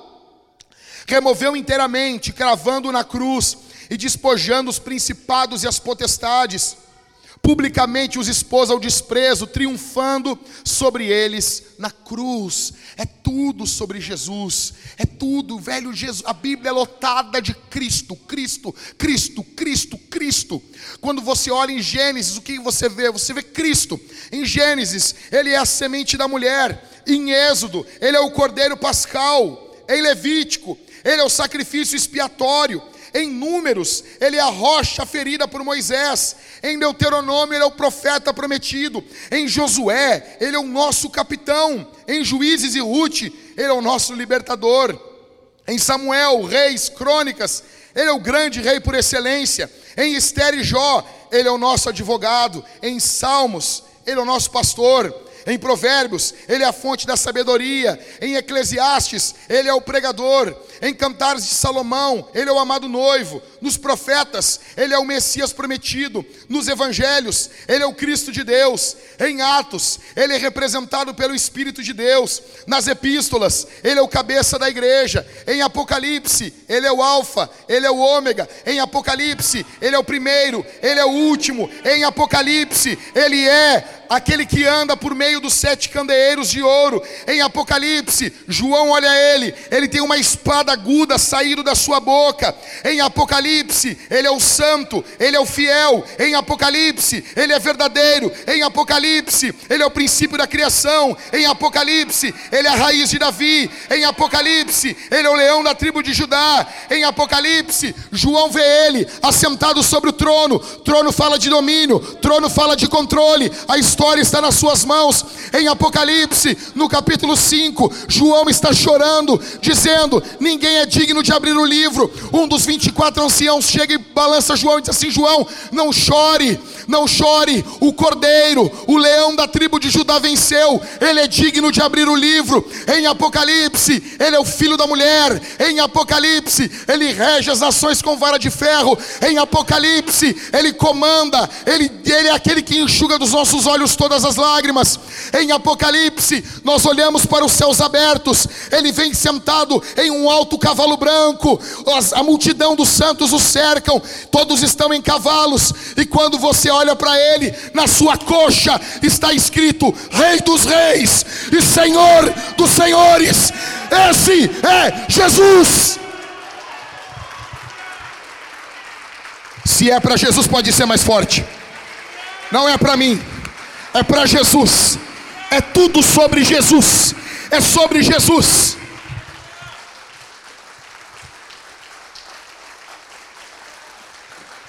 Jesus, eu quero que o meu nome, o meu nome se dane. Eu quero que não lembre do nome daquela igreja. Eu quero que diga assim, cara, nem sei. Mas lá eles falam bastante sobre Jesus. Lá eles são centrados em Jesus. A nossa música é sobre Jesus. O que nós cantamos é sobre Jesus. A nossa vida é sobre Jesus. Velho, olha aqui para mim. Estou encerrando. A Bíblia inicia em Jesus. Como assim, pastor? Gênesis 1. Falei para vocês. Do princípio criou Deus os céus e a terra. A terra era sem forma e vazia. E o Espírito de Deus se movia sobre a face das águas.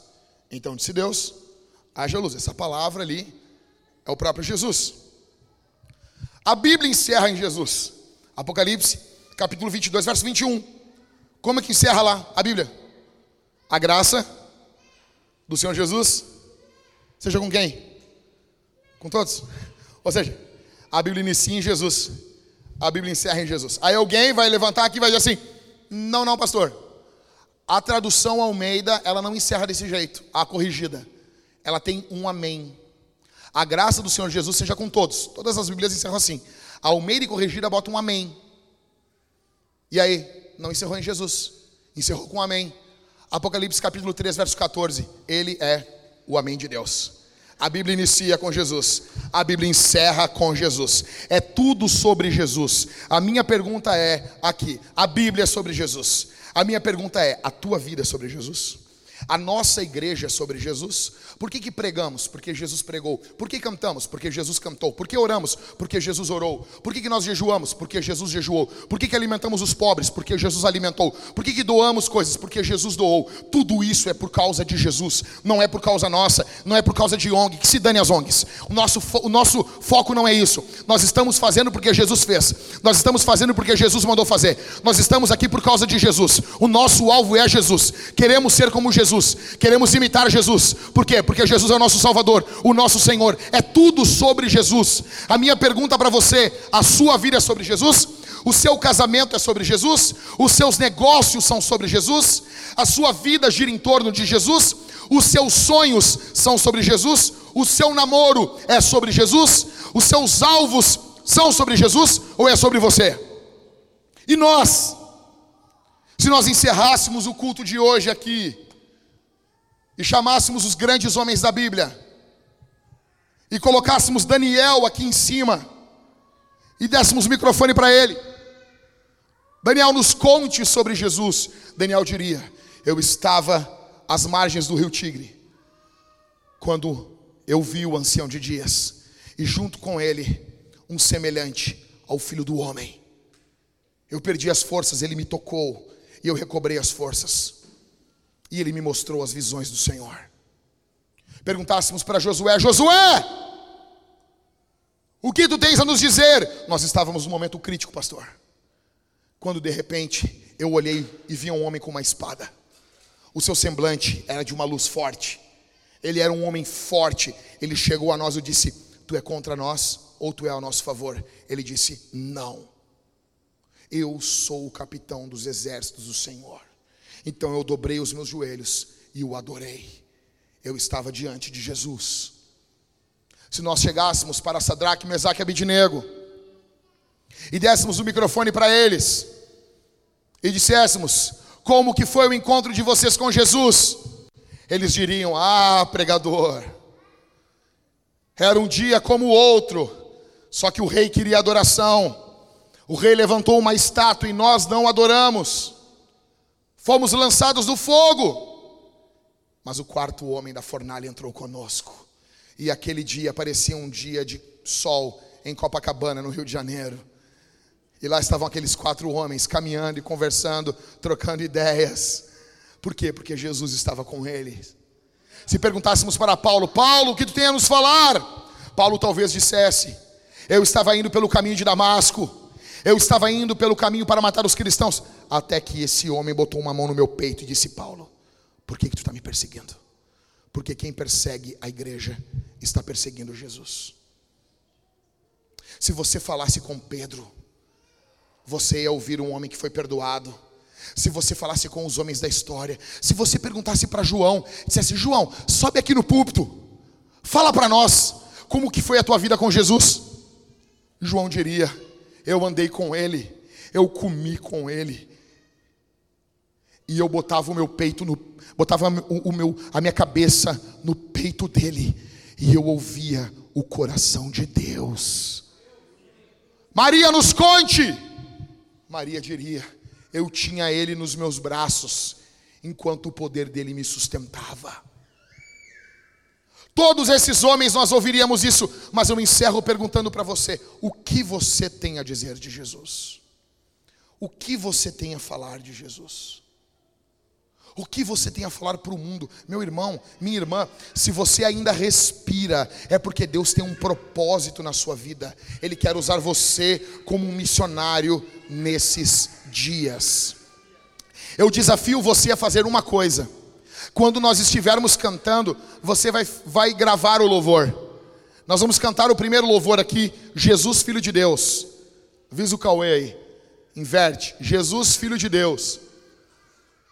Você vai gravar. Depois nós vamos cantar quando Jesus estendeu a sua mão. Você vai gravar e vai dizer, vai mandar para alguém no seu WhatsApp, para um, para duas pessoas, vai dizer assim: lembrei de ti, estou orando por ti. Joga, joga. Sabe o que é isso? É igual Davi, girando. Joga, joga. Vamos ver o que Deus pode fazer. Será que, será que Deus pode fazer alguma coisa essa semana? Será que Ele ainda é o mesmo? Será que ele pode usar você? Ah, pastor, ah, mas é que, é que o senhor não sabe. É, é, é que eu sou, eu, eu sou pequeno. Meu velho, deixa eu dizer uma coisa para você. Eu sou o cara mais improvável da história. Eu não sou um bom pregador. Ah, pastor, eu não, eu, porque eu conheço o pregador bom. Tá entendendo? Uma coisa é dizer assim, ah, pastor, tu, tu não conhece pregador bom. Eu conheço. Eu sei que eu sou fraco. Eu sei. Eu sei. Que, não adianta vir, as pessoas vêm me elogiar. Ah, por que, que não fica soberbo? Porque eu sei, eu sei quem eu sou. Eu sei quem eu sou. Eu sou fraco, eu ganho no grito. Quando falta o argumento, eu grito, eu berro. A minha voz é de taquara rachada. Eu pego. Aqui eu estou suando pregando para vocês. Gesticulo demais, caminho demais. Monto. Como, qual é o teu método de esboço? Cara, só com Bíblia, vejo Jesus e aplico para o povo. É isso aí. Não tem um método, não tem. Mas eu estou confiante. Por quê? Eu sempre desço tranquilo do púlpito. Porque é Jesus. Porque é Jesus. Eu acho lindo quando o Nicodemos diz: Minhas mãos suam. É que, pô, um cara do naipe dele suar as mãos. Minhas mãos nunca suaram. São tudo secas aqui, ó. Sempre tranquilo pregando, por quê, meu velho? Não sei, eu não sou melhor. Eu acho, que, eu acho que por ser tão pior, bah, é só Jesus. É só Jesus. É só Jesus. Eu vou sempre, eu vou sempre, eu estou sempre nos 45 do segundo tempo. É Jesus. Tá, mas o que, que tem a ver? Meu velho, se ele usa eu, um caco quebrado, um caminhão todo errado, que ele não vai fazer com você, velho? Ele pode usar você, você pode ser boca de Deus para essa geração. Só, só chuta, só chuta, só chuta, só tenta. Essa semana, essa semana, tu só vai mandar isso, simples. Vamos ver o que Deus vai fazer. Vamos ver. Vamos ver. Vamos responder esse sermão. Nós vamos cantar. A gente vai cantar, velho. Nós vamos cantar, cantar com a banda. Cantar, cantar, cantar e cantar. Você vai vir cantando. Em segundo lugar, nós vamos participar da ceia. Nós vamos comer e beber de Deus. Vai ter o cálice bronze, vinho, atenção aqui, vinho, tipo de Jesus, tinha álcool. Você vai pegar, pegar e mergulhar no cálice bronze e comer e beber do pão. Ah, pastor, não como, uh, não bebo vinho. Então nós temos para você, para crianças, para grávidas e para pessoas que não bebem vinho, nós temos o cálice dourado é porque nós amamos você. Que é suco de uva, não é suco de soja, é de uva. Fica tranquilo. Você vai mergulhar o seu pão no suco de uva. Não tem maçã no suco, é só uva. Tá bom? Você vai mergulhar no suco e vai comer e beber do Senhor. Você vai fazer isso em um ato de adoração. Você vai fazer isso confiando em Jesus. Em terceiro lugar, nós seremos generosos eu quero pastorear a igreja mais generosa do Rio Grande do Sul. O nosso estado é um estado mesquinho. Nós seremos generosos. Você vai depositar o seu dízimo no gasofilácio. É aquele caixote parecendo ali um parecendo um caixão da família Adams. Você vai colocar o seu dinheiro ali. Se você usa débito ou crédito, você vai ofertar e dizimar com a Isabela, a menina que está ali atrás ali, com a máquina. Você vai com calma. Temos apenas uma máquina hoje, né? Duas? Tá, vai ter outro irmão junto então, talvez. Você vai dar o seu dízimo, a sua oferta como um ato de louvor. Deixa eu dizer uma coisa para você. Deus pode aumentar a tua renda para que você seja generoso. Ore ao Senhor. Tenha isso em mente projete doar mais, para que o reino de Deus avance, para que a obra de Deus avance nesse mundo. Todo o dinheiro que a igreja necessita, Deus já deu, está no bolso dos crentes. Seja generoso, amém? E vamos ver o que Deus vai fazer essa semana. Sentados mesmo, incline sua cabeça. Vamos orar, vamos orar. Pai, aqui está o teu povo aqui está a tua igreja, ela não é minha. Ela não é minha, não fui eu que morri na cruz por ela. Não fui eu que verti o sangue. Foi o teu filho amado Jesus. Pai, aqui está o teu povo. Aqui está o povo que o Senhor elegeu, que o Senhor amou desde antes da fundação do mundo. Aqui estão os eleitos. Aqui estão aqueles que foram amados quando nem ainda tinham nascido. Aqui está o teu povo. Em nome de Jesus, pelo poder do Espírito, eu te peço que o Senhor Deus venha encher o teu filho poderosamente quando ele participar do sacramento. Que ao comer e beber do corpo e do sangue do Senhor, ele seja cheio da tua presença. Ó Deus, infunde neles um fogo que consome o pecado, que consome a maldade. Que eles saiam daqui, Senhor, inflamados para pregar o Evangelho, em nome de Jesus, em nome de Jesus. Repreende, Senhor, toda casta, toda obra de demônios, em nome de Jesus, nos dá vitória contra o pecado, nos dá vitória contra as trevas nos dá vitória contra a maldade, nos dá triunfo contra a carne, contra o mundo. Ó Deus, Satanás está projetando e maquinando coisas contra o teu povo, que esses planos sejam revelados, sejam destituídos, em nome de Jesus. Senhor, eu também oro por essa pessoa que entrou aqui e não é salva, essa pessoa que está indo ao inferno, salva ela, Senhor Salva ela, Senhor. Em nome de Jesus, resgata ela do inferno. Coloca a tua mão, que ela tenha noção da brevidade da vida. Em nome de Jesus, que o diabo venha tirar as suas patas sujas desse casamento, desse casal que entrou aqui dentro e está com o seu casamento apenas de fachada. Em nome de Jesus, restaura essa família, Senhor. Ó oh Deus, que a nossa vida seja sobre Jesus, que a nossa vida seja sobre Jesus, em nome de Jesus.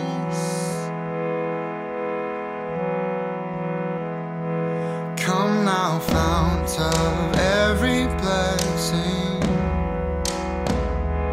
Tune my heart to sing thy grace. Streams of mercy never ceasing. Call for songs of loudest praise. Teach me some melodious sonnet, sung by flaming tongues above. Praise the mountain fixed upon it. Mount of God's unchanging love. Here I raise my Ebenezer.